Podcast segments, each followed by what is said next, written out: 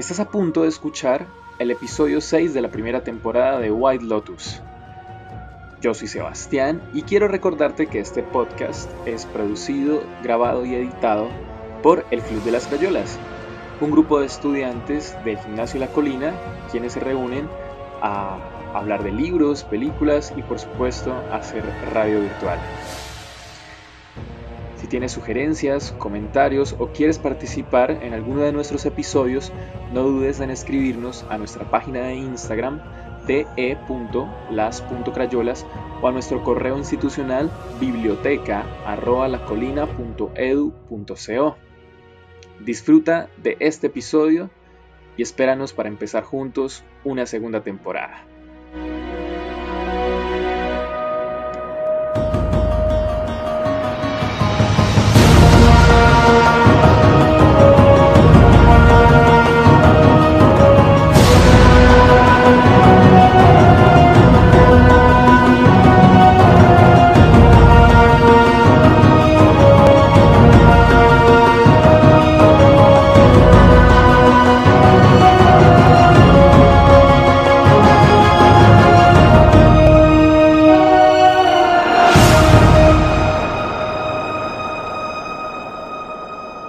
Todos, bienvenidos a este último episodio de White Lotus. Eh, hoy tenemos un cierre de temporada muy especial. Después de hablar de series muy importantes para el grupo, después de hablar de una serie épica, mágica, inolvidable como Seven Deadly Sins, luego de pasar por toda la emotividad de Baile de Evergarden, y dos capítulos después, tras un una jornada inolvidable con Attack on Titan, de hablar con, con Libardo, de conocer lecturas ligeras, luego hablar de bandas sonoras y de Boku no Hero. Estamos aquí cerrando esta primera temporada de White Lotus en compañía de Map, en compañía de Butch, en compañía de Meli, que retoma de nuevo el grupo eh, después de tres capítulos, de Migi, que todavía está haciendo sus pinitos de podcasters, y hoy tenemos a María José Gallego, eh, más conocida como Mayito y más famosa sobre todo por su 5 de mayo. Pero sobre todo, hoy cerramos en un espacio muy especial porque hemos decidido salir de nuestras casas y vernos después de mucho tiempo para compartir este podcast con ustedes desde la Comiteca del Centro Cultural Confandi, en compañía de Fernando Galvis, quien dirige este espacio. Eh, Fernando nos acompaña hoy, vamos a hablar con él un poco sobre qué es la Comiteca. ¿Cómo estás, Fer?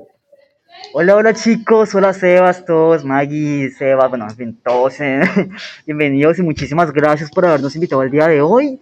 Eh, Súper contentos de tenerlos acá en la Comiteca. Bueno, acá somos dos compañeros, somos Santiago López y yo, Fernando Galvis, pero hoy estoy yo con ustedes, así que bueno, bienvenidos, muchísimas gracias e increíble iniciativa la que están haciendo con el club. Fer, los chicos vienen por primera vez a la, a Comiteca. Eh, vemos la colección de, de mangas que, que, tenés acá, vemos que hay, cómics, eh, novela gráfica, novela gráfica independiente además. Eh, hay una colección muy, muy mixta, muy completa, muy diversa. ¿Cómo empezó la Comicteca? ¿Cuáles fueron las primeras colecciones? ¿Cuál fue la intención al, al abrir este espacio? Bueno, la historia surge por allá en el 2009 eh, con una pequeña donación que nos hicieron. Eh, posteriormente me di cuenta que quien donó esa donación fue Michael Cadena de Colombo Americano. Entonces Michael nos dona unas, eh, unas pequeñas, digamos, unos, eh, unos cómics de Marvel, de DC, y a partir de ahí surge porque no sabían cómo catalogar eso, eran como que, bueno, tenemos esto, ¿qué hacemos con la Comicteca? Bueno, no existía la Comicteca, tenían, digamos, un espacio de cómics, pero en la santería. Posteriormente, Cerlac, en el 2000, ya creo que, los, bueno, no recuerdo exactamente la fecha, pero Cerlac lanza un comunicado en el que invita a las personas para que crearan comictecas en sus bibliotecas, y así las personas que estábamos acá, bueno, que estaban a cargo acá, eh, se lanzan con esa iniciativa, toman los cursos, aprenden a separar eh, los, eh, los materiales bibliográficos y ya oficialmente para el 2013 nacemos ya con la Comicteca, con todo eso ambientado. De hecho, eh, Libardo Restrepo de Lecturas Ligeras fue una de las personas quien creó y diseñó el espacio como tesis de grado. Así que, bueno, ya cuando puedan pasar por acá lo verán. Ahora que acabas de nombrar a, Libardo y el diseño de la... De la, de la Comicteca. Recuerdo que la primera vez que yo vine hace como unos dos años, lo que más me sorprendía en un inicio, claro, era la, la, la ambientación. Haremos que estaba el fantasma, vemos que, que, también hay como unas, bueno, para quienes no conocen la Comicteca, eh, ustedes van a encontrar, si los invitamos desde ya que la visiten, la Comicteca ya está funcionando nuevamente. Eh, ustedes entran y, básicamente se van a encontrar con unos módulos donde van a ver novela gráfica, donde van a ver cómics, donde van a ver manga, van a ver eh, unas, unos muñecos decorativos que aluden a, ciertos aspectos de, de, la semiótica del, del, cómic, si no estoy mal, porque aquí tenemos como unas viñetas en la pared, ¿cierto? En los que se nos ilustra un poco como qué son los diálogos, qué son las viñetas, eh, bueno, todos este, este, estos elementos que conforman la, la, eh, el, formato de novela gráfica, ¿verdad? ¿Cómo, cómo fue eso? ¿Fue, una, fue, fue algo que, ustedes se pensaron, resultó espontáneamente? Porque siento que ahí están haciendo como, como una labor de, educar al público ya en, el, en la lectura de, este, este formato. Exactamente, bueno, aquí ya entra el papel de Salomón Díaz, quien estaba en aquel entonces como apoyando y coordinando ese espacio, y aparece Libardo Restrepo, como les comentaba. Eh, Libardo estaba realizando como la tesis de grado eh, de diseñador gráfico y Libardo pues digamos en verse, digamos se lanza a darle como darle una conceptualización al espacio. Lo que hace Libardo básicamente como lo decía Sebas es darle como una semiótica y una simbología como muy curatorial para las personas que no conocían o se pasaban por primera vez a la comicteca o que nunca habían tenido un acercamiento. Entonces que por medio de las, eh, al ver las paredes pudieran comprender un poco los globos, el significado de los diálogos, las líneas cinéticas, en fin, que pudieran como comprender y entender el cómic y a partir de ahí ya poder eh, tener su acercamiento. Es como si una alfabetización previa que se tenía por las paredes. Bueno, antes de continuar, Fer, además porque estamos muy emocionados y tenemos muchas preguntas, bueno, vamos a saludar al, equipo completo porque ellos hoy se están estrenando en la Comicteca. Eh, Map, ¿cómo vas? Hola, Seba, súper bien, ¿y tú? Bien, estrenaron ayer el primer episodio de, de Attack on Titan, ¿no? Tenemos pendiente de eso. Sí, sí, no me lo he visto, no he tenido tiempo, la verdad, re decepcionada de mí, pero quería decir que, o sea, yo entré a esta comiteca y yo, yo, yo quedé encantada, o sea, yo siento que cualquier, cualquier persona eh, que le gusten los libros, o sea, ya sea manga, ya sea novela, ya sea, no sé, dibujar, cualquier, cualquier cosa sobre libros, va a quedar encantado cuando, cuando entre aquí. O sea, yo, yo entré, yo vi mis mangas favoritos y yo, oh por Dios, o sea, Melissa y Mayo son testigos, yo estaba como, no, Melissa, ¿qué está pasando? O sea, es, es, es muy chévere estar aquí, me encanta, me fascina. Bueno, Butch, vos sí cogiste, por ahí vi que cogiste una, una serie, Assassination Classroom, ¿sí o qué? Eh, Lo cogí yo, Sebas, es mío, me pertenece a mí. Bueno, Fer, aquí ya sabemos que, que más va, vas a costar esos libros. Posiblemente vuelvan el próximo año, así que preparado. Eso veo, eso veo. Eso.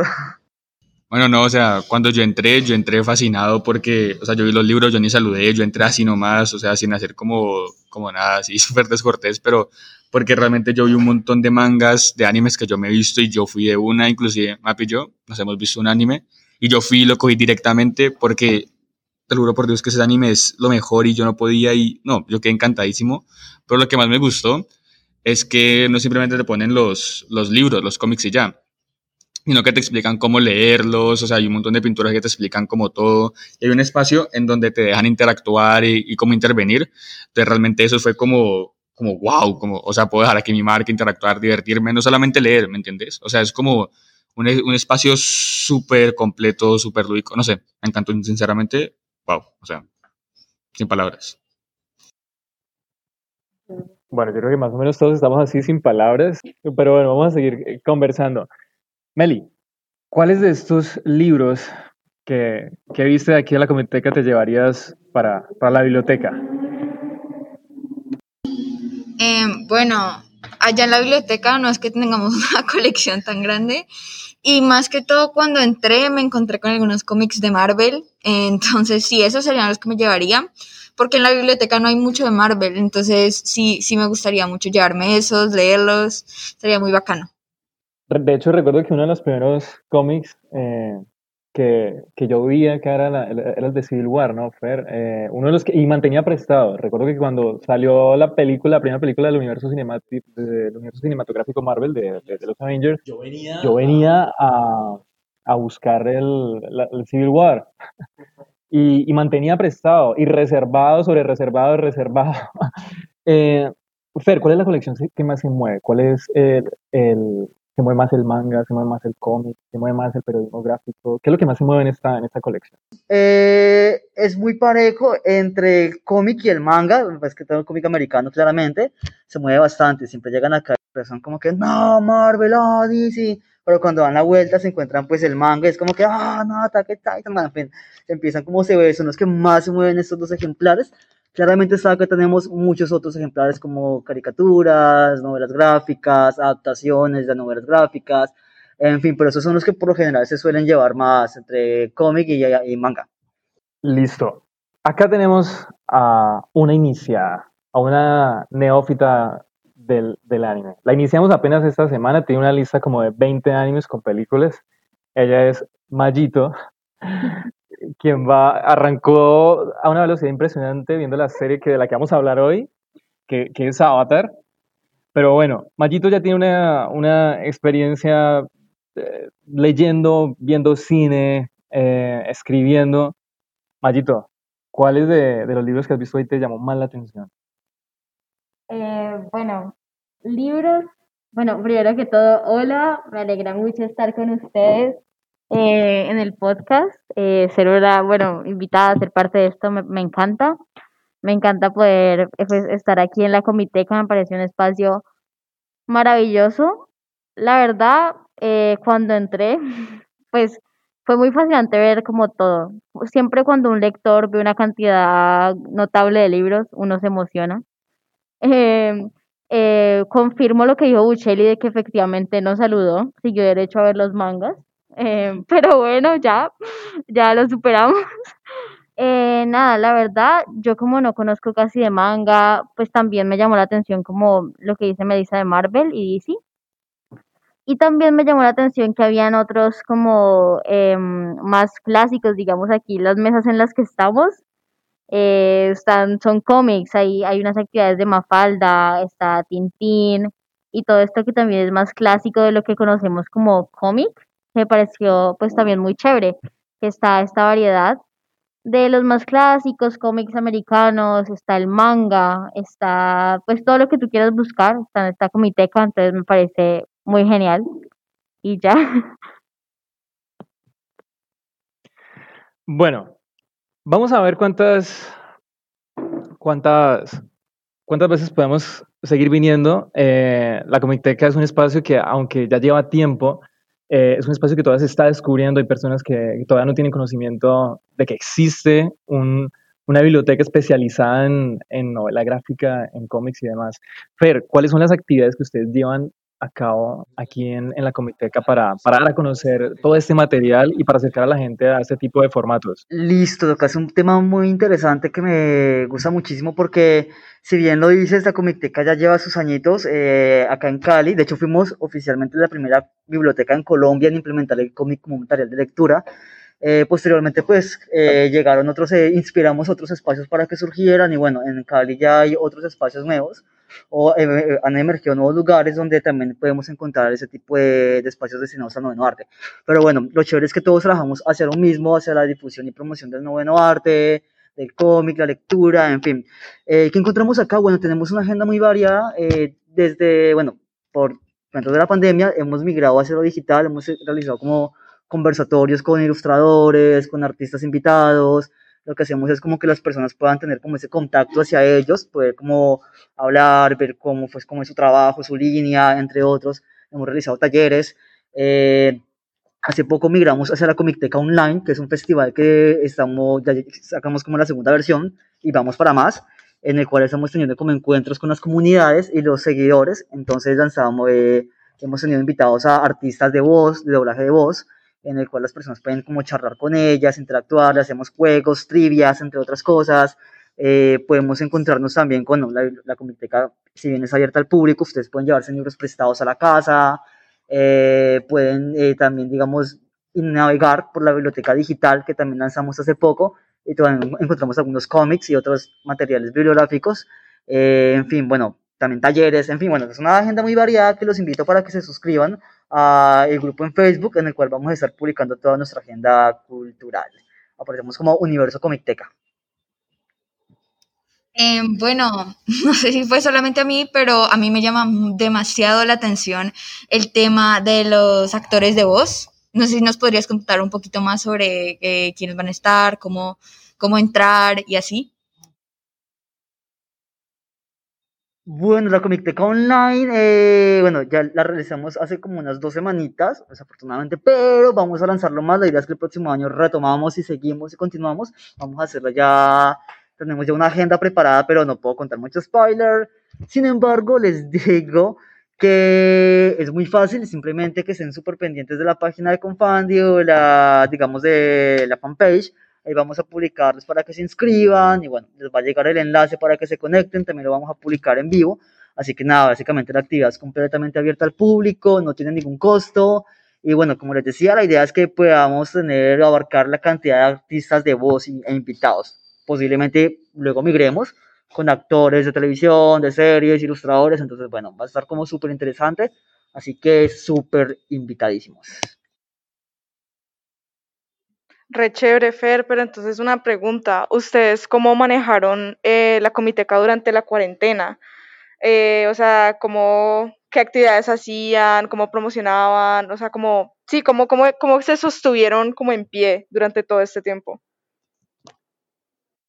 Listo, nosotros como factor de biblioteca, pues tenemos como, la idea es como proyectar y realizar como actividades para la comunidad, para nuestros afiliados, para las personas que quieran visitarnos.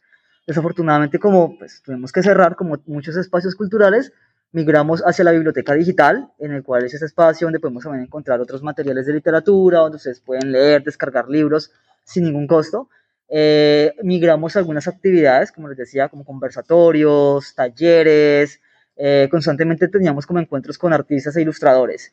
Y bueno, y nos vinculamos con otras agendas de ciudad, como por ejemplo el Festival de Fantasía y Ficción que lo hicimos con el Colombo Americano, en el cual también traíamos como artistas nacionales e internacionales y bueno, teníamos una agenda educativa y pedagógica. El próximo año, aquí les cuento como spoiler, que me encanta hacer spoilers, eh, vamos a lanzar la eh, el encuentro de comitecas gráficas, y la idea es como reunir todas esas comitecas, esos grupos, personas que están trabajando hacia el noveno arte, encontrarlos, unirnos y lanzar un festival. Entonces ahí estamos en construcción, la idea es que ustedes también serían súper invitadísimos desde la acción que están haciendo desde su pequeña comiteca, que la idea es que un día sean tan grandes como nosotros y mucho más. Dale, muchas gracias, Fer. Bueno, eh, te tengo una preguntita, pues creo que para mí y también como mucha gente le gustaría saber, pues tú que eres, digamos, un experto, ¿qué, qué, nos recomendarías para iniciar como en este universo de los cómics, del manga también? ¿Por dónde empezar? ¿Cómo empezamos? Bueno, muy buena pregunta. Este, a ver, ¿con qué iniciaríamos? Bueno, pues la verdad, yo soy muy pobre, ahora ya comencé leyendo como mucho libro informativo porque me encantaba, pero eh, yo les recomiendo como que se lancen con lo que verdaderamente les guste. Sin embargo, digamos, si bien eh, en el noveno arte encontramos diferentes formatos, cómic, novela gráfica, historieta, muchos van, o sea, todos ellos van a llevar la misma secuencia, la misma secuencia narratológica, en su composición, su estructura. Entonces, digamos, yo creo que con lo que ustedes se sientan súper cómodos leyendo y para sus inicios. Digamos, en, lo personal me gusta muchísimo la novela gráfica europea. Hay a ustedes he visto que les gusta el manga, otros que les gusta el cómic americano. Entonces simplemente como que se lancen con ese libro que verdaderamente les gusta y empiecen a explorarlo y ese libro los va a llevar a otro y a otro y a otro y bueno, así vamos a comenzar. Entonces lo importante es que eh, comiencen con esos libros que verdaderamente se sientan cómodos leyendo y explorando. Vale, Fer. asimismo, otra preguntita. Eh, para las personas que estén interesadas en este momento, eh, es posible que alguien venga y preste cómics, em, los alquile, o en este momento está, está funcionando el servicio. Cuéntanos un poco de eso. Así es. Bueno, la biblioteca ya está abierta, así que ustedes pueden venir. Claramente, pues el Centro Cultural ha estado realizando algunas eh, actividades protocolarias como en todo establecimiento público, etcétera. Pero sí, los libros se pueden llevar prestados, es muy fácil, simplemente se inscriben a la biblioteca. Eh, si son afiliados a la caja, bueno, ya son ya unos cuentos de valores que son súper mínimos de hecho, eh, pero ustedes pueden llevarse en tres libros prestados por 10 días, pueden renovarlos tres veces más, o sea que estaríamos hablando de 30 días con los libros en casa. Eh, si quieren de llamarlos para renovarlos, nos los llaman por teléfono, no tienen necesidad de venir y bueno, pueden acá también tomar los libros prestados. Aquí también les comento a ustedes como biblioteca educativa también pueden llevarse una colección especial por medio de cajas viajeras, en el cual pueden llevarse hasta 60 libros durante un mes. Así que ahí les dejo el super dato y claro, la biblioteca digital que está abierta siempre para ustedes. ¿Para los pequeños hay alguna actividad especial o... Ah, ¿qué actividad hay para los más pequeños? Listo, eh, ¿qué actividades tenemos para los más pequeños? Bueno, nuestra biblioteca, eh, bueno, ya hablando ya un poco en general es la Comicteca, pues nosotros intentamos que nuestras actividades sean muy transversales, si bien tenemos como conversatorios con autores, eh, por ejemplo, la Comicteca Online teníamos como un espacio donde los más chicos podían, como, sí, como era como muy abierto, nuestras actividades siempre son muy familiares, muy abiertas al público, eh, tenemos una colección infantil también, ni nada para los más pequeños. Pero sí, básicamente como yo creería que todas nuestras actividades son abiertas al público sin discriminar la edad. De hecho, nos dimos cuenta que en la Comicteca Online, cuando sacamos el reporte estadístico, muchas personas eh, estaban desde la edad super, eh, chicos muy jóvenes hasta personas de 40, 50 años que se inscribieron. Entonces fue muy interesante ver cómo como el cuento del cómic, la novela gráfica y todo eso, noveno arte es muy transversal, nos amarra a todos, nos apasiona a todos, sin importar como la edad eh, o nuestros gustos. Fer, por lo general, los lectores más aficionados al manga, los espectadores de, de anime, sean jóvenes, adultos, niños, también tienen otras, otras aficiones, eh, por ejemplo, los juegos de rol.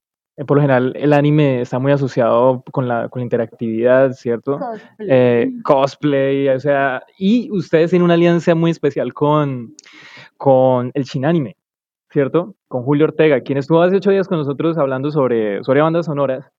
Eh, la Comicteca, ¿cómo, ¿cómo se asocia con el Shinanime? ¿Cómo llegan a ese tipo de alianzas? Bueno, aquí tenemos una banda sonora bueno, salsa. Estamos en Cali. Para quienes no, no escuchen desde Cali, estamos en Cali. Y así estemos hablando de anime, tenemos bandas sonoras salsera 24-7. eh, Fer, ¿cómo, ¿cómo llegan ustedes a Julio? ¿Cómo empieza esta alianza tan especial? Eh, y, y, cómo empiezan a armar esta, esta ludoteca? Listo, wow, esa pregunta me, me, pues, me coge mucho más, arranca antes de que yo llegara a ese espacio.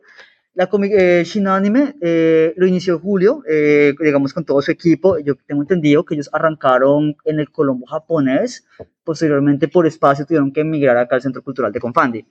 Acá nosotros somos como aliados estratégicos, aquí claramente tenemos nuestras propias comunidades, nos gusta, de hecho tenemos un mismo público, unas mismas aficiones, un mismo objetivo que es como trabajar y, e impactar y fomentar todo eso, el noveno arte, el cómic, el anime, tú como lo decías hace ratico, el cosplay, bueno. Entonces, básicamente con Julio realizamos como esa actividad, como este clic que tuvimos, fue como súper chévere.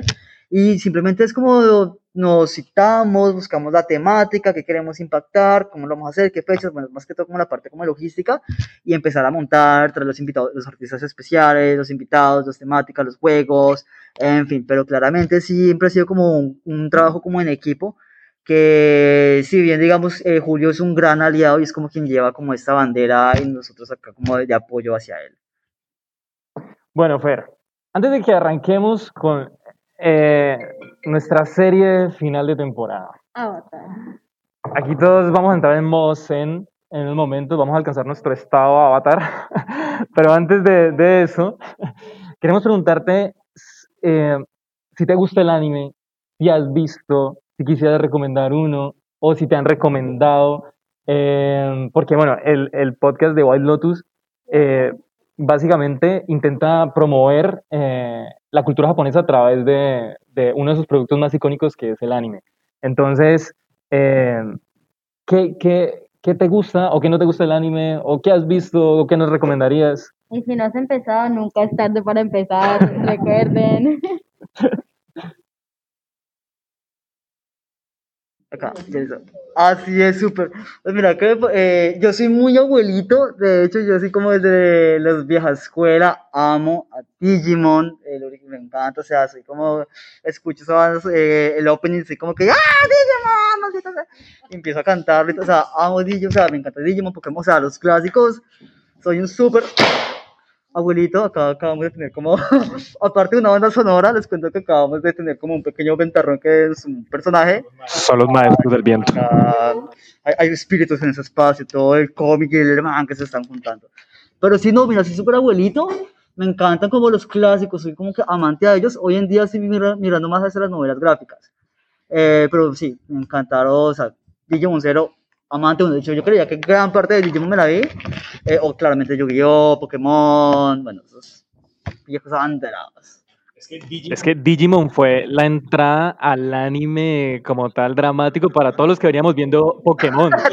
Porque en Pokémon eh, veíamos un mundo completamente ideal donde no había mayores conflictos, era una aventura muy idílica, pero Digimon creo que nos metió a todos en un, en un drama en muy a muy temprana edad. Muertes, eh, apocalipsis y demás, ¿no? Y, y ahorita verlos crecer, o sea, uno ya que uno sabe que está grande, como que, ay, así era, no puede ser, pero bueno, totalmente de acuerdo. Digimon Drama, eso se ve como el anime más infantil. De... Ese man es como azulito con blanco y es como un osito. Pero a ver, ahora nos vamos a dar No, cuenta. es que siempre meten, siempre meten unas vainas re profundas con unos muñequitos súper tiernos. Es que, es, sí, es- no se dejen engañar. Apariencias. Detrás de- esa cara amable de Digimon hay, hay una historia muy triste y muy traumática en realidad. Niños huérfanos perdidos en, en- en un mundo, abducidos además. Em, eh, hay, mejor dicho, maltrato animal. Hay Hay... eh, Esas muertes trágicas. detrás de la conspiración. conspiración. Eh, mejor dicho, hay- mejor dicho, hay que hacer un capítulo de Digimon en esta segunda temporada. Por favor, eso sí me encantaría bastantísimo. Invitado ya. Invitado ya. Por favor. Esto es programa para Digimon. Y Map también. Y Map también. Bueno, ahora sí entremos en materia. Ahora sí se encienden los tatuajes, las flechas, activamos los siete chakras y nos metemos en el tema de hoy. La última serie de la que vamos a hablar en Wild Lotus, precisamente nos va a explicar el nombre de este podcast. Em, sin más preámbulos, le voy a hacer el control de la nave a mi amigo Butch para que empecemos este viaje por los cuatro reinos. Water.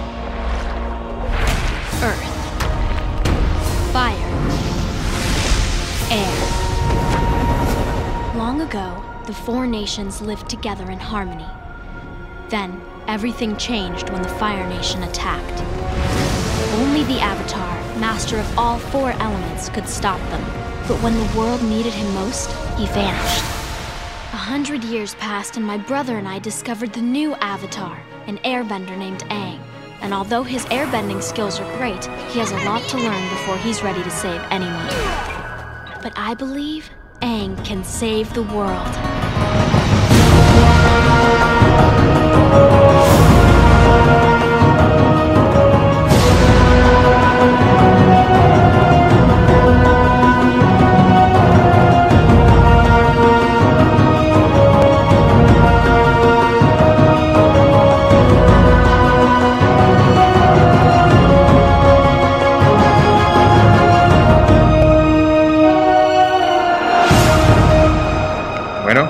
Como ya explicó Sebas, hoy vamos a hablar sobre Avatar, que es realmente una de las mejores series que yo me he visto, diría que en mi vida, y que cualquier persona se podría ver.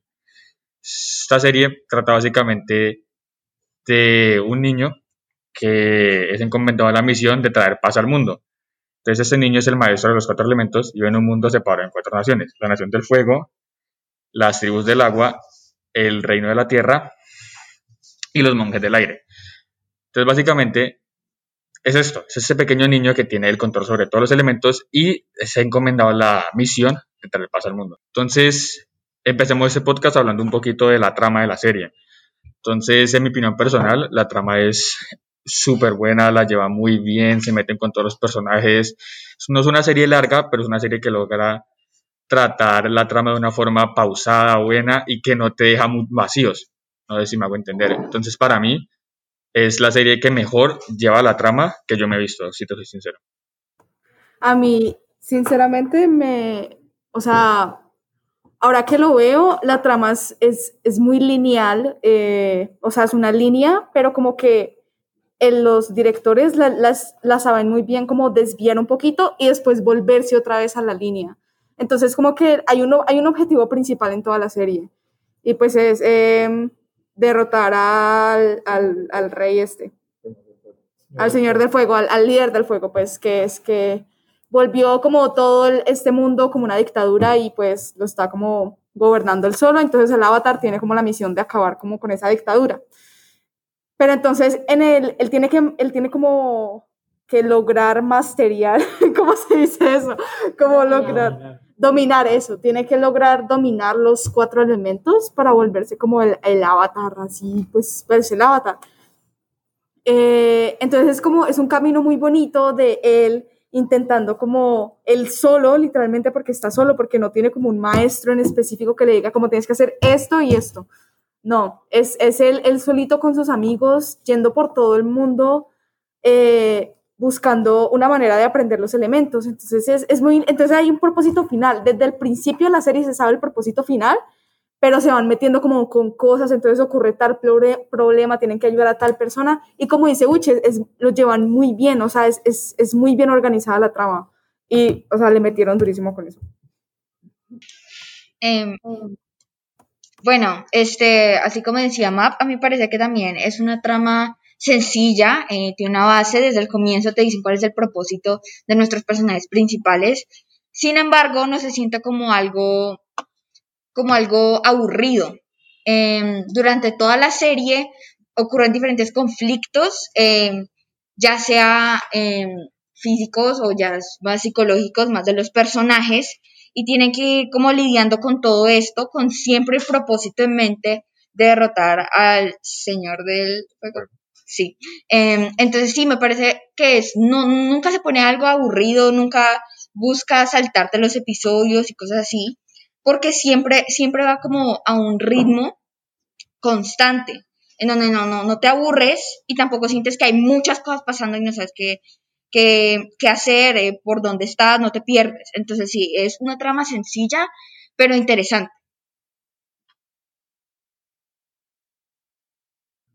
Y también es muy chévere que el relleno, el relleno no es relleno, porque el relleno no solamente es como para rellenar capítulos, sino que también desarrolla todos los personajes de una forma individual, entonces me parece también súper chévere eso. Hay algo muy especial en esta serie y es que el viaje del héroe inicia de una manera muy espontánea. Es decir, eh, nos encontramos con un niño que ha estado congelado durante 100 años, un niño que estaba destinado a salvar el, equilibrio de- del universo, a recuperar el equilibrio del universo. Y creo que cuando uno entra a la serie en ese primer capítulo y se encuentra con que un niño ha estado en criosueño durante 100 años y que además se despierta completamente ignorante de lo que ha sucedido en esos 100 años, él no tiene idea de que hay una guerra, que él es un personaje clave que ha sido llamado a liderar y a recuperar el orden y la armonía del universo en el que él vivía. Es un niño que además se niega a participar en la guerra. En esos dos primeros capítulos, recuerdo que me llamaba mucho la atención el, eh, eh, ese, ese afán de, en el caso de, de- de sus amigos de, de, Katara y, de su hermano Sokka, en que ellos decían, bueno, es que tenemos que ir a la guerra. El no, momentico, vamos a esquiar en pingüinos o vamos a, a, a- a volar con ápalos, vamos a ver cómo vuela mi bisonte del cielo, ta, ta, ta. Entonces, claro, uno se encuentra con un niño que es completamente inocente en estas, en estas, en estos dos primeros episodios y poco a poco va recordando cuáles fueron los motivos por los cuales él llegó a ese congelamiento, ¿no?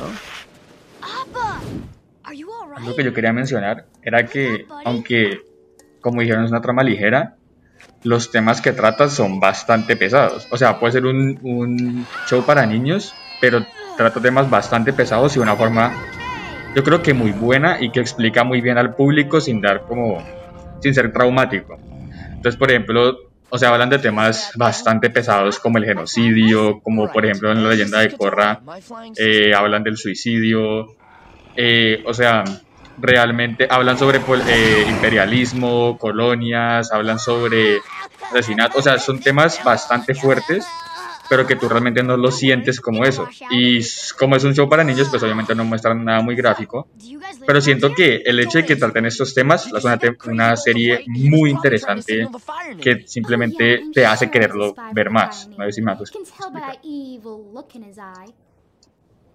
Sí, hay- había algo que dijo Melo, es que es una trama muy simple. O sea, a mí, yo soy el tipo de persona que me encanta eh, las tramas así, re deep, re profundas, como con un argumento súper elaborado.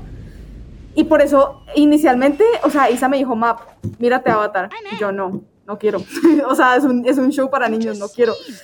Y, y es que igual, o sea, la trama es súper simple, o sea, no necesita un argumento así, pero de alguna u otra manera los autores lograron que yo me viera las tres temporadas así como rapidísimo, así de una, y es algo absolutamente, o sea, se escucha incluso aburrido para mí, como, la- como la describimos, me parece algo muy lineal, muy simple, muy, muy al punto, pero los directores la, la manejan extremadamente bien.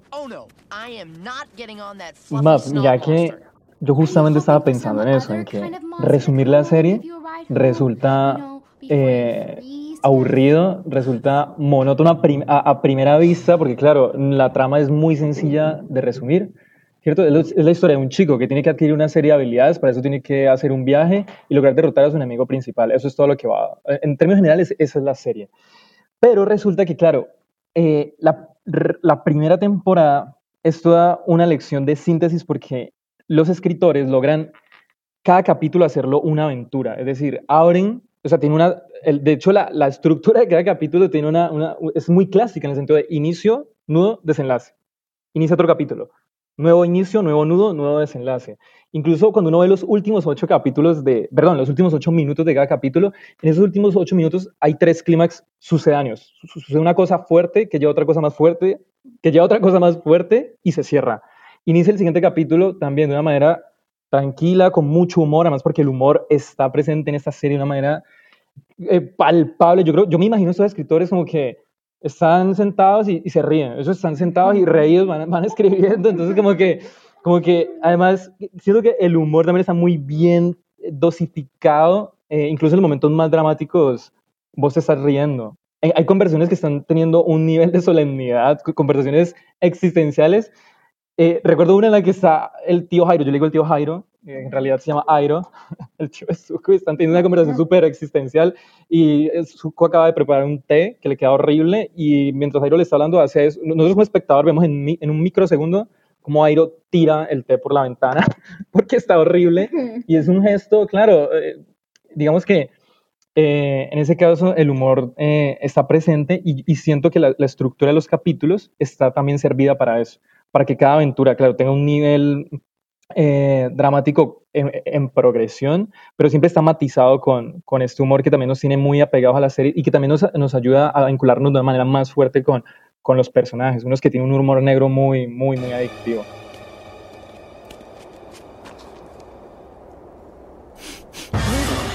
Yep, that's Uncle Iroh. Oh, that is handsome. Wouldn't it look magnificent in the galley? Aang, this is all my fault. No, Katara, it isn't. Yeah, it kind of is. Prince Zuko, you're really going to get a kick out of this.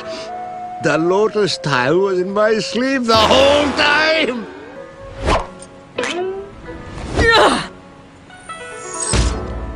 See, Prince Zuko, a moment of quiet is good for your mental well-being. Este, como decía Map, eh, yo creo que más que todos los escritores se aprovechan mucho como mm, de esta trama sencilla para poner como dilemas morales como qué es el bien y el mal. Y digamos que a ve- a veces a uno se le olvida eh, que está bien una serie para niños porque trata temas súper importantes, conflictos que no son tan sencillos y, y no, no son tontos y no tratan a los niños como, como si no, no supieran de lo que están hablando. Entonces me parece excelente que, que hagan ese tipo de cosas. Tratar al espectador como una persona inteligente y enseñarte em, dilemas, problemas que no son tan sencillos de resolver como uno creería. O sea, los escritores aprovechan esta trama sencilla para añadirle todas estas capas de humor. em, eh, sí, y en sí me parece que está muy bien llevada, muy bien, muy bien hecha, muy bien construida.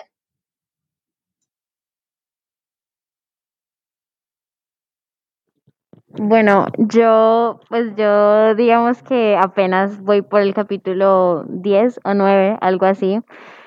Pero pues eh, lo interesante de eso es que yo ya puedo ver todo lo que ven ellos, que dicen pues sobre la serie y lo que comentan.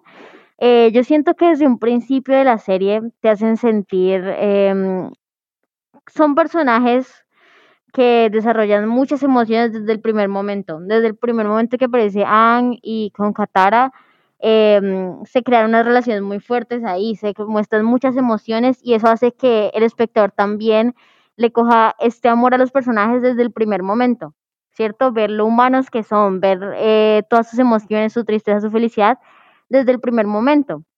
Eh, y también creo que es muy interesante lo del bien y el mal porque uno creería que en una serie, pues para niños, es algo muy definido, ¿no? El héroe y el malo. Pero creo que durante toda la serie van a ir mostrándonos lo relativo que eso puede ser en cada personaje. Eh, entonces eso me parece muy genial. Me parece que también, me acuerdo que cuando yo era más pequeña, alguna vez lo estaban pasando en Nickelodeon, yo abría y a mí me parecía maravilloso, por ejemplo, ver esos en escenarios donde está en la nieve y ver esa ropa que tenían que estaban calienticos. Entonces me pareció muy lindo también como muestran todos esos escenarios naturales, todo el terreno, entonces me parece que es bellísima también visualmente. Ve, Mallito, ahora que vos decís eso de los escenarios, ten en cuenta que incluso en cada capítulo se están cambiando, o sea, al menos en la primera temporada tenemos un cambio de escenario completo. O sea, un capítulo estás en un escenario de piratas, al siguiente estás en un desierto con, con animales que, depredadores, termitas. Nos encontramos de un momento a otro en un gran cañón, luego vamos a un pantano de, de tribus indígenas. Entonces todo el tiempo la serie nos está poniendo en distintos escenarios y en cada escenario se encuentra con un dilema. Y en cada escenario hay que encontrar una respuesta diferente. Y siento que en ese, en ese sentido, eh, la serie es como una, es como una apuesta a la educación sentimental. O sea, así como en la literatura hay novelas de, de educación sentimental, eh, yo creo que Avatar es, es una puerta de entrada a, a, la, a, la, a la cultura oriental y lo hacen de una manera muy, muy didáctica. Y, yo creo que mmm, también los escritores beben de muchas fuentes en ese sentido para construir los, los, los capítulos, no solo narrativamente, sino también en el sentido ideológico y en el sentido artístico. Yo, por ejemplo, la primera temporada, yo no puedo evitar compararla con, con El Quijote de la Mancha.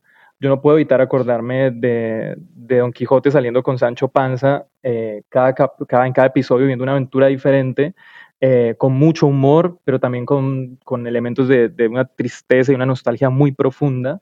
Eh, y, y siento que los escritores eh, beben muy bien de estas, de, de, estas fuentes. Creo que es una lección completa para alguien que quiera entrarse a, la obra, en el caso de Cervantes o incluso a la obra del Señor de los Anillos. Avatar bebe de todo eso y creo que capítulo tras capítulo nos están dando una, una lección de, de narrativa y, y, también de, de lecciones filosóficas muy, muy importantes. Me parece muy interesante lo que dice Sebas, que, que habla sobre, sobre que cada capítulo nos muestra un diferente entorno, entonces que en un capítulo en los piratas, en otro en el desierto, porque realmente Avatar para mí es una de las pocas series de Occidente que nos muestra como una vista como abierta al mundo, completa lo que es el mundo real. Pero realmente las, las series son como, no, la ciudad, no, Nueva York, no, Los Ángeles, no, Estados Unidos, blancos todos. Pero aquí en Avatar nos muestran entonces, cada una de las naciones está inspirada en, un lugar real del, del, planeta, ¿no? Entonces, por ejemplo, estamos en el reino del, de la Tierra y claramente es China. O sea, tú ves China por todos lados. Estamos en la Nación del Fuego y ves a Japón por todos lados. Estamos en, en los templos del aire y vemos todo lo que es la influencia tibetana. Entonces, es realmente todo, todo esto lo que nos dan y no son todos los personajes blancos, todos los personajes son de diferentes eh, etnias, diferentes culturas, entonces todo eso es muy interesante porque es de las pocas series que nos da una muestra real de la vida, o sea, nos da una vista abierta y completa de lo que es las personas, de lo que son los, em, los espacios, de lo que es realmente la vida. Entonces, es uno de los puntos que yo creo que se le ha destacado más a Avatar, es que hay una diversidad cultural inmensa, porque Qatar y Soka son, son indígenas, eh, hay en un momento de la serie hay indígenas de Centroamérica, hay personas de Japón que son muy diferentes a las personas de China, entonces ya no es el estereotipo de que todos los asiáticos son lo mismo. Entonces para mí eso es como uno de los temas que a muchas series les falta y que Avatar logró diseñar, elaborar y recrear de una forma hermosa, fantástica, 10 de 10.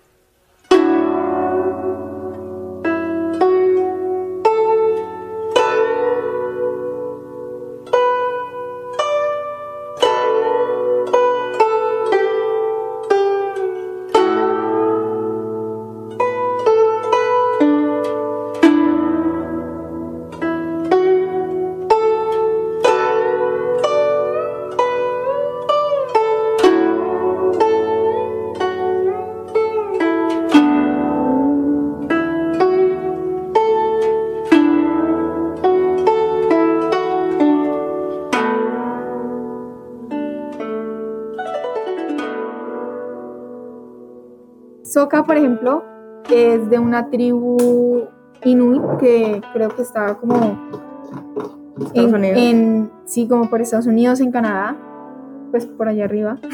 y mucha gente, mucha gente dice que Soka es filipino, que Soka y Katara son filipinas. Y una señora que quería audicionar como Katara dijo que era asiática y por eso debería ser Katara, pero no, no se puede, no se, no se puede, no se le puede quitar importancia a, un, a una etnia, a una etnia solamente porque te pareces a ella, porque son, tienen su identidad, son su identidad y no, no, son, no son parte de tu cultura.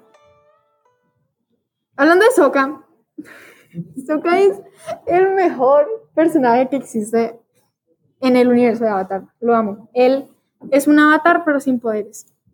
Es oro, es Dios. That's right, I'm Sokka. It's pronounced with an aka. Young ladies, I rocked ya. There's water trapped inside these. I don't know. Suit yourself.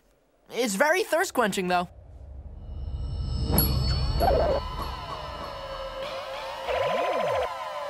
Drink cactus juice. It'll quench ya. Nothing's quenchier. It's the quenchiest.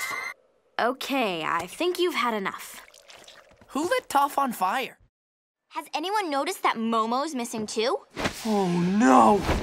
I knew it was only a matter of time! Appa ate Momo! Momo, I'm coming for you, buddy! Sokka, Appa didn't eat Momo. He's probably with Aang. That's just what Appa wants. Yo, yo creo que es, es un personaje muy interesante porque eh, al, al- inicio no lo pintan como un personaje desfavorecido, es decir, es el único que de- del equipo, del escuadrón que no tiene ningún tipo de habilidad con el bending, que en este caso es el dominio de un elemento. Y Sokka, am, digamos que su mayor habilidad es la de dominar, dominar el, el humor y la de hacerle frente a las situaciones adversas. Es una- digamos que es ese personaje que tiene la capacidad de reírse y de hacernos reír en los momentos más críticos. Aparentemente, en ocasiones puede ser como indolente y siento que muchos de los conflictos que tienen en el equipo, porque además, otra de las cosas también muy, muy interesantes de, de Avatar es que eh, nos, nos presentan situaciones que nosotros vivimos día a día con nuestras familias, con nuestros hermanos, con nuestros grupos de trabajo, con nuestros mejores amigos, situaciones en las que tenemos desacuerdos, situaciones en las que eh, tenemos que negociar. Y yo creo que cuando Butch decía que, que la serie tenía mucha política, yo me imagino que, digamos, es- se puede pensar que sí, tra- trata temas políticos en el sentido más, más eh, social o más universal, pero también trata temas políticos en el sentido más íntimo, en el sentido de cómo nosotros deliberamos con las personas que queremos, cómo discutimos con ellas, cómo resolvemos esos conflictos.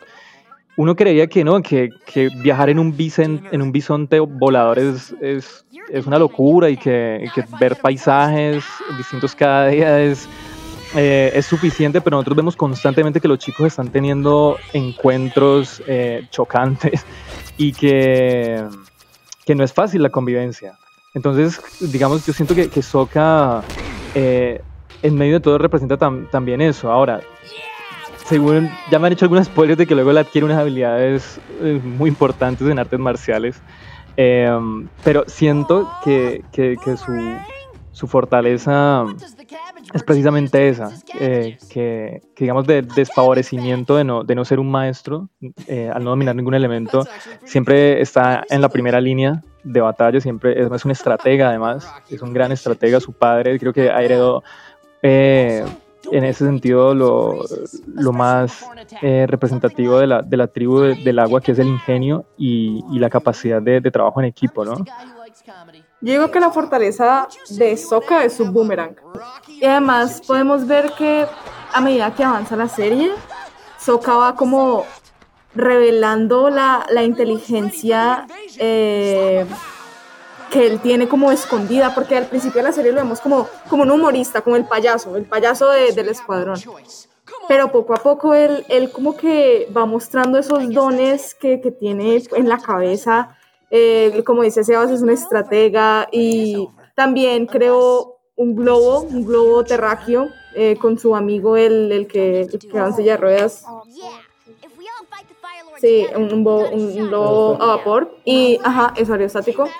Y, y como que puedes ver como él como que va saliendo de su, de su shell, porque ya empieza, ya empieza como a dirigir a, un, a, un, a soldados y a decirles qué hacer, pero antes, antes le daba miedo. Podemos ver una escena en la que él le da miedo como hablar en público, pues, pues hablarle como a, como a su a su army, ¿cómo se dice army? A su, a su ejército, como que todavía no tiene como ese poder que tiene su papá, pero como que no, como que tira todo eso a un lado y empieza a decirles qué tienen que hacer y cómo lo tienen que hacer. Entonces, eso es pues algo, algo también muy interesante de Avatar y es el desarrollo de los personajes. O sea, ellos literalmente uno puede ver cómo los personajes avanzan como personas. Y eso que la serie no es tan larga.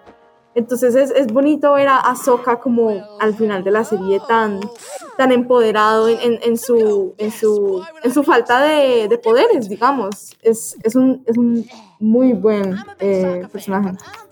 Mira, a Sokka lo respetas, ¿me entendés? O sea, Sokka es muchísimo más que un boomerang. O sea, para mí Sokka es la propia expresión de...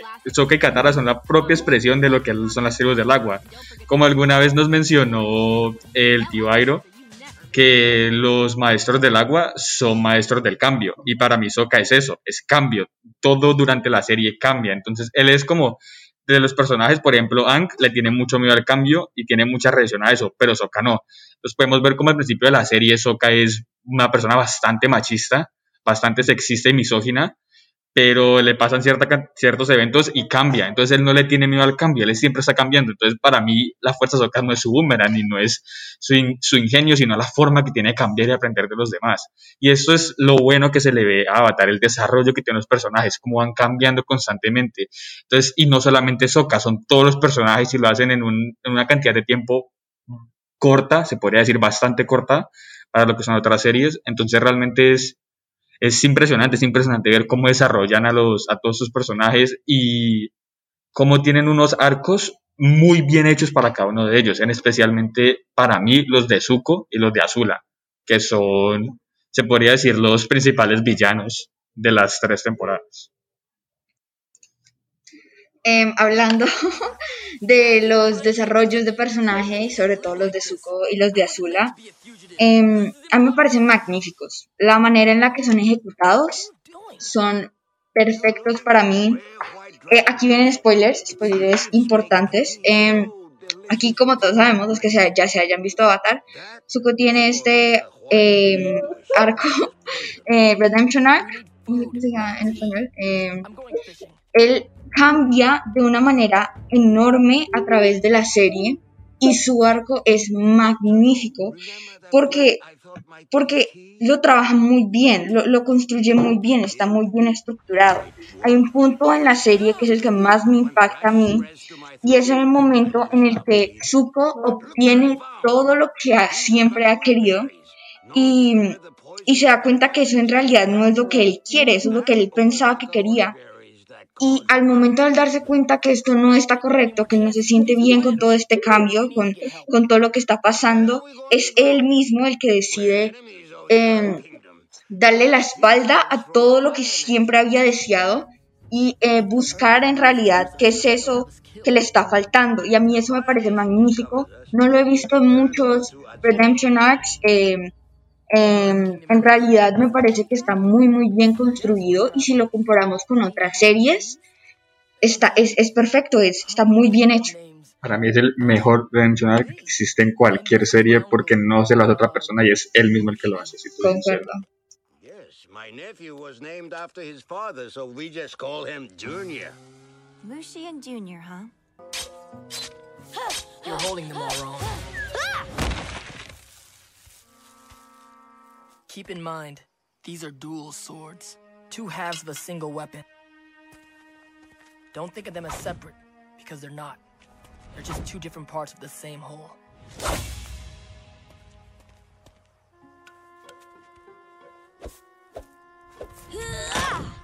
Will you stay?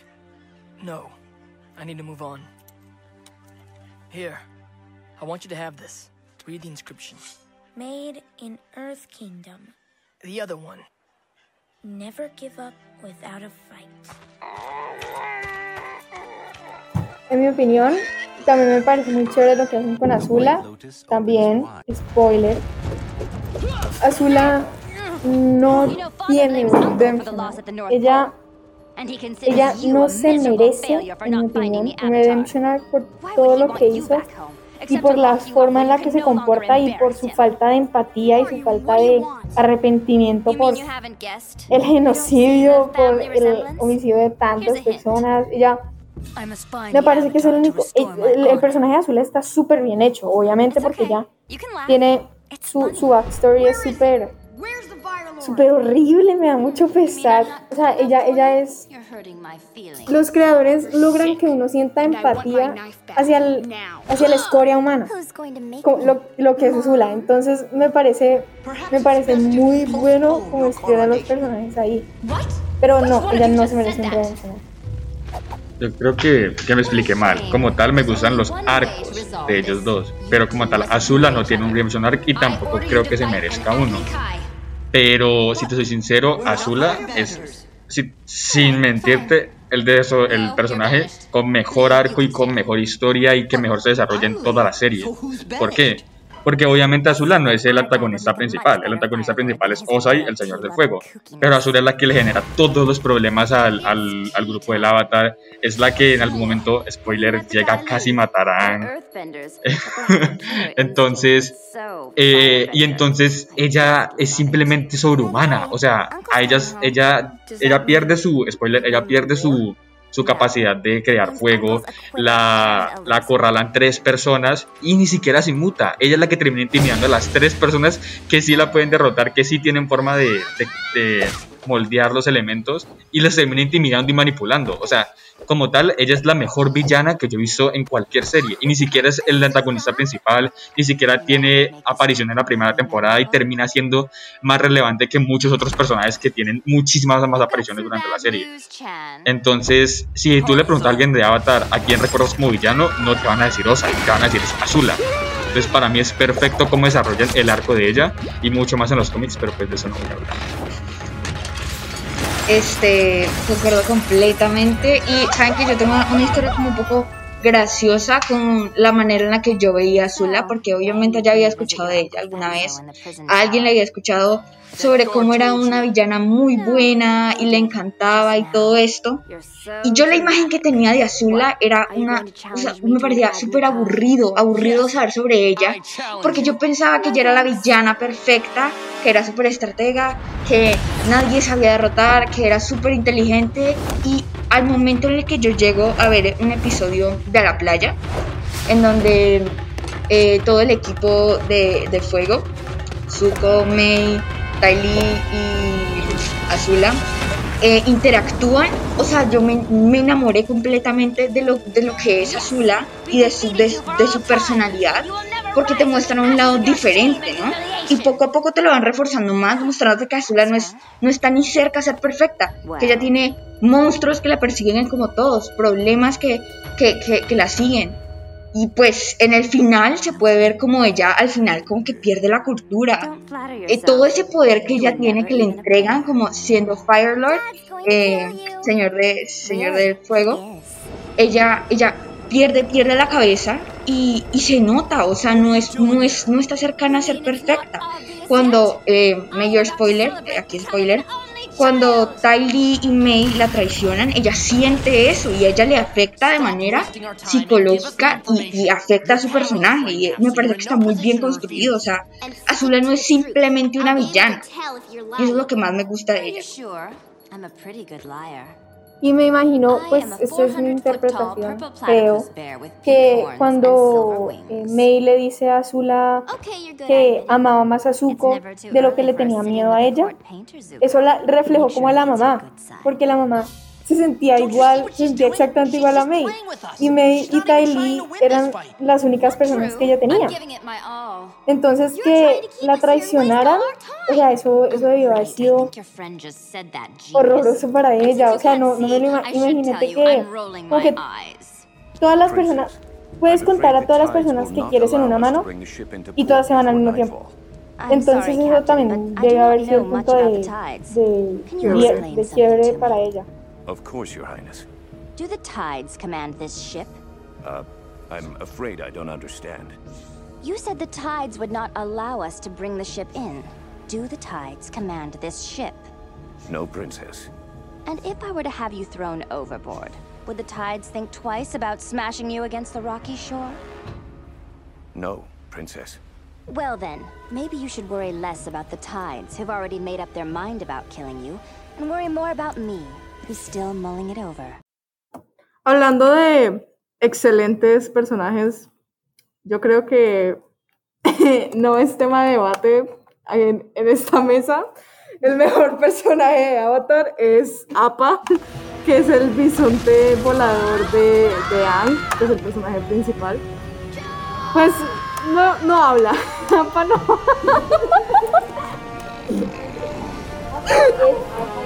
Appa es un animal.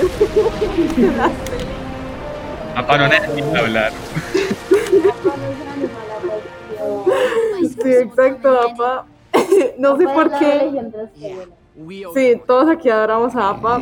Y no sé por qué yo no puedo elegir como a un personaje que a mí me guste así como, wow, este es mi personaje favorito. Yo la, como, como dice ahora Soka, nadie, nadie a mí, o sea, sería como Apa y después Airo.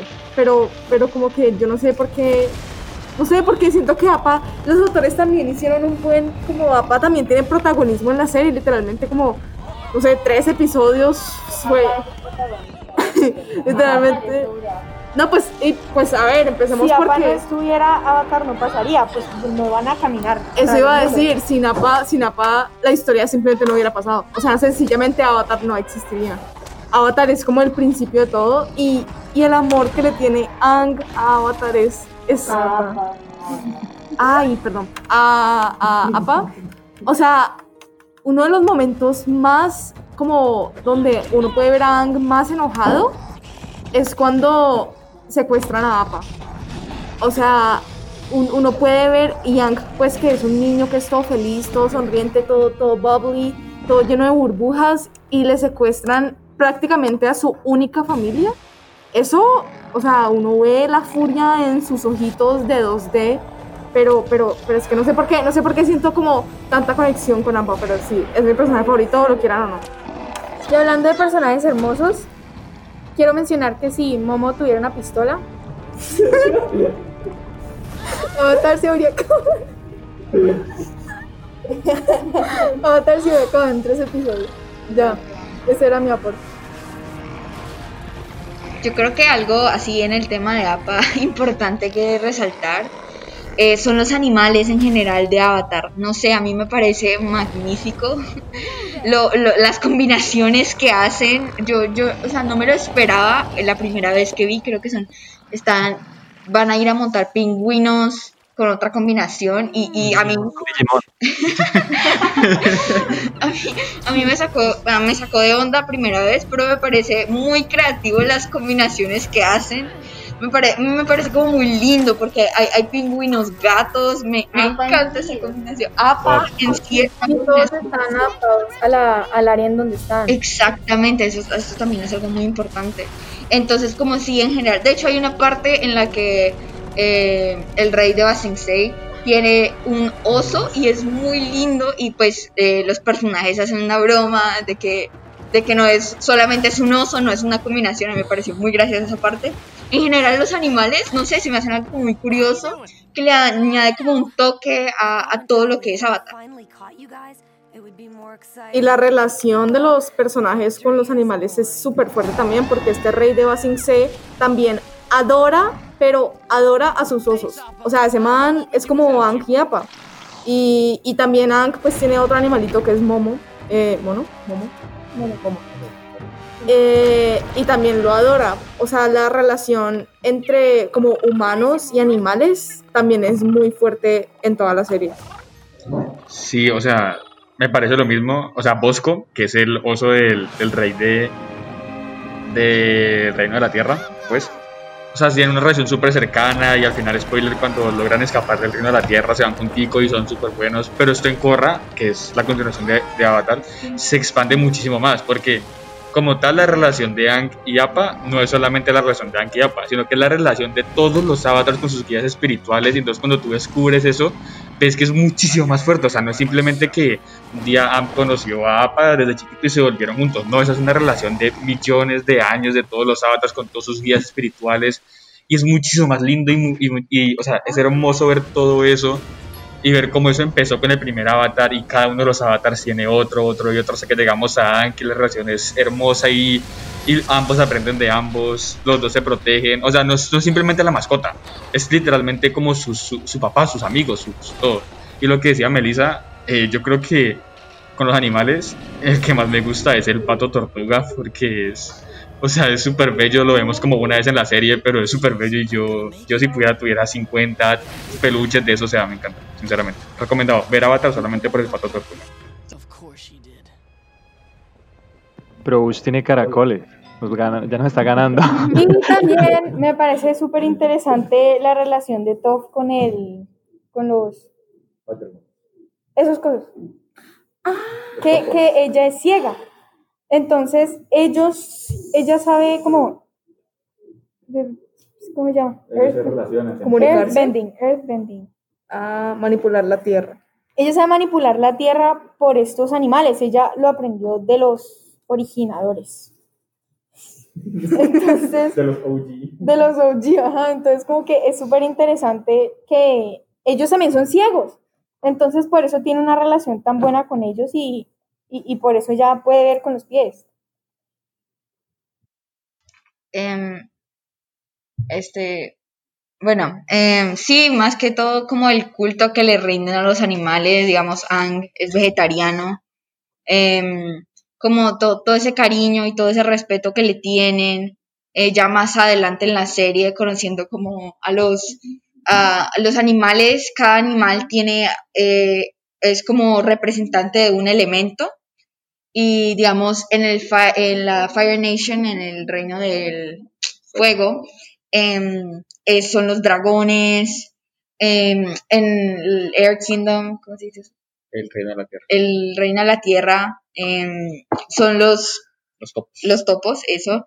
Em, y así me parece como algo muy bacano, como ese culto que le rinden a, ese culto que le rinden a los animales. Me encanta que, que, o sea, todos son animales, menos en, en la tribu del agua, que es la luna.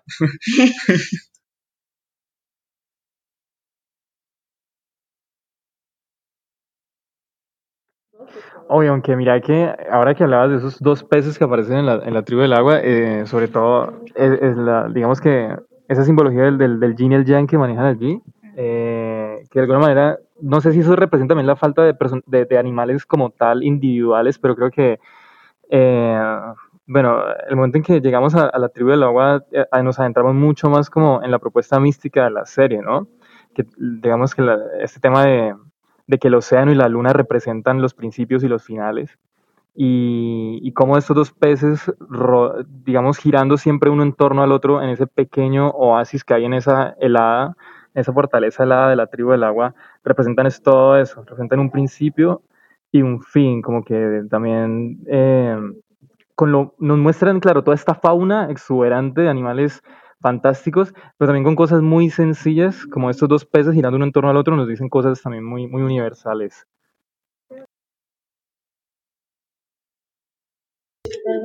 Bueno, hablando de cosas hermosas, bellas, que nos encantan, como tú y la, que son los espíritus de la luna y el océano, que son estos dos pececitos de la del agua. Yo quería hablar de especialmente mi personaje favorito, que a diferencia de Map, yo sí me puedo decidir. Que podría ser, yo, yo creo que es Airo. Sinceramente, mi personaje favorito es Airo porque Airo es, o sea, Airo es un criminal de guerra, ¿no? O sea, Airo es el hijo del señor del fuego, es un criminal de guerra, invade a Basilsei, pero todo eso cambia cuando, spoiler, eh, a él nos revela que se le murió el hijo en la guerra, ¿no? O sea, todo, todo tiene llegar sentido y él se vuelve en un abuelito muy tierno, muy hermoso, que es muy sabio. Y realmente yo creo que es todo lo que nos logra enseñar, todo lo que todo lo que es Airo, todo lo que él le enseña a Zuko, como él nunca se rinde con Zuko, él siempre le intenta ayudar a Zuko, él nunca ve al avatar como malos, es porque él conoce todo lo de la espiritualidad y como a pesar de que él era destinado a ser inclusive peor que Osai, él llega a ser el, como el personaje que o sea, el mejor personaje, el personaje más moral, como más blanco moralmente que podemos encontrar. Entonces, para mí, Airo es el mejor personaje, mi personaje favorito, por eso. La sabiduría de Airo es, es top. O sea, ese man en tres palabras te enseña el significado de la vida. Eh, y hablando de Airo, yo completamente concuerdo y muy pegadito a Airo. En mi lista de primero está Zuko. Yo ya hablé de cuánto amo su Redemption Arc, todo lo que ha cambiado, todo el viaje que, que construyó.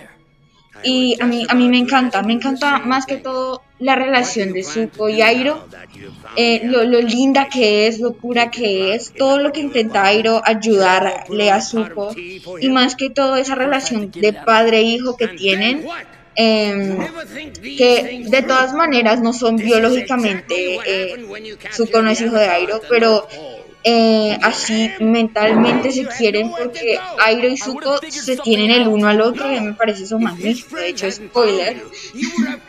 Eh, la parte en la que más, más lloré en la serie eh, y en general lo que más me gustó fue eh, esa parte en la que Airo y Zuko se reúnen de nuevo, ese abrazo que se dan, a mí me pareció la cosa más bella, bella de este mundo, la música de fondo me hizo llorar mucho, el, el perdón que le pide Zuko a Airo me parece magnífico, me parece hermosísimo, o sea, yo no, no podía parar de llorar y me tocó verme la escena tres veces porque no podía de lo bella que era. I'm so, so sorry, Uncle. I am so sorry and ashamed of what I did. I don't know how I can ever make it up to you, but I.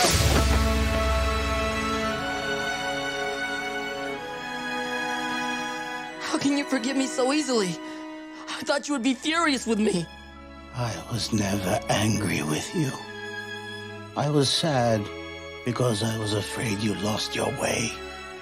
Así que sí, o sea, esa relación, yo creo que Zuko y Airo están muy pegaditos, pero pues gana Zuko por todo ese Redemption Arc, todo, todo lo que ha viajado durante toda la serie. Pero es que el dolor que siente él, ¿no? O sea, el dolor que siente eh, Airo por pensar que de pronto perdió a su otro hijo como en la maldad, no sé, hermoso.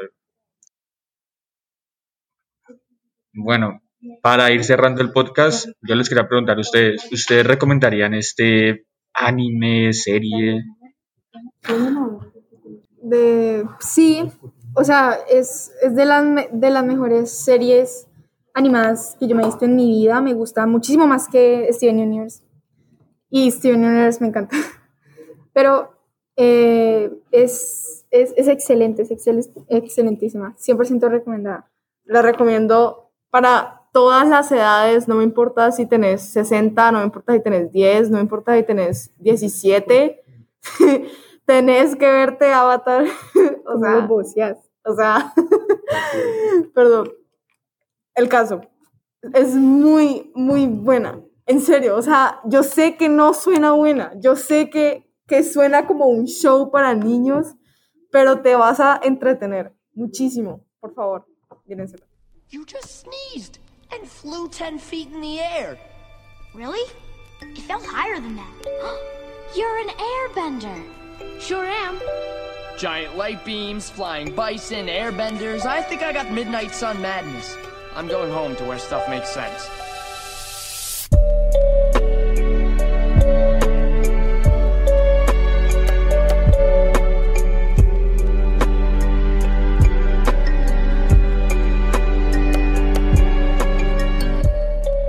Este, sí, yo la recomiendo mucho. Eh, ya hablamos tanto de todo lo que nos gusta y yo creo que son razones suficientes como para, a- por lo menos, darle una probada, a ver, verse los primeros dos capítulos, a ver si, si les llama la atención. Em, una serie magnífica, visuales magníficos, personajes exquisitos, así que sí, yo la recomiendo 100%.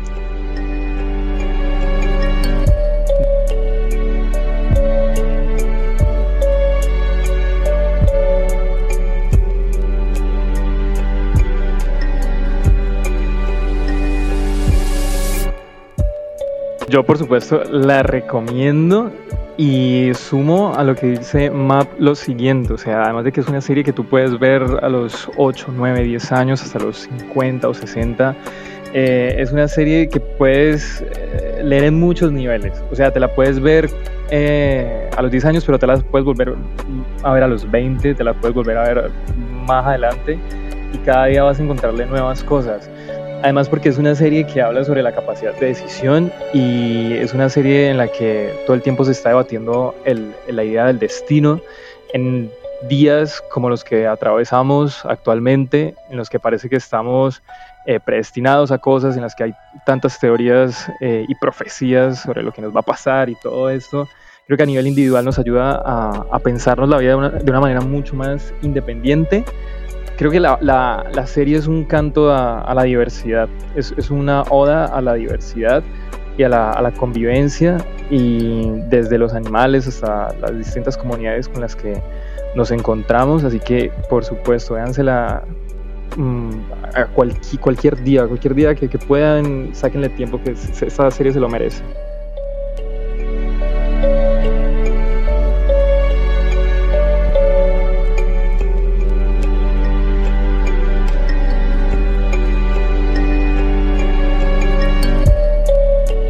Bueno, yo, o sea, yo literalmente voy por el décimo capítulo y me he echado unos grandes spoilers. Efectivamente, después de este podcast y con este gente alrededor mío, pero igual, sí que me la termino. Quiero continuar viéndomela aún más con todo lo que ustedes, pues, si se escucharon todo el podcast, gracias em, por todo lo que han escuchado. Véansela, es maravillosa en muchos sentidos. Y nada, eso.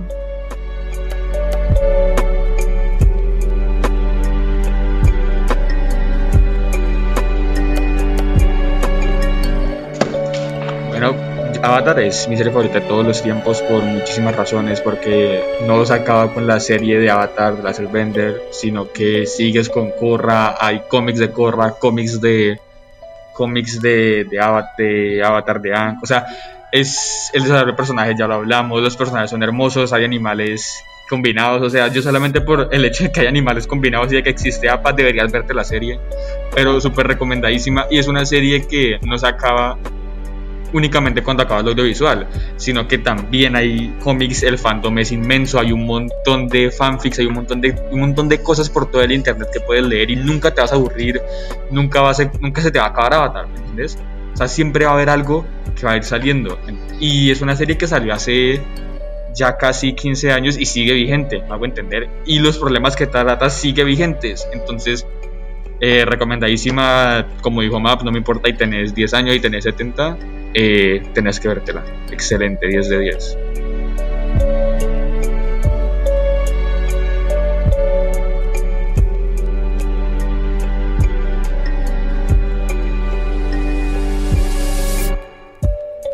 yo la recomendaría porque siento que cuando tú la ves te va a llevar a otra realidad, te vas a pegar tanto que no vas a querer dejar de verla y en el momento que dejes de verla te va a doler porque vas a extrañar a todos los personajes porque eso ya ha pasado.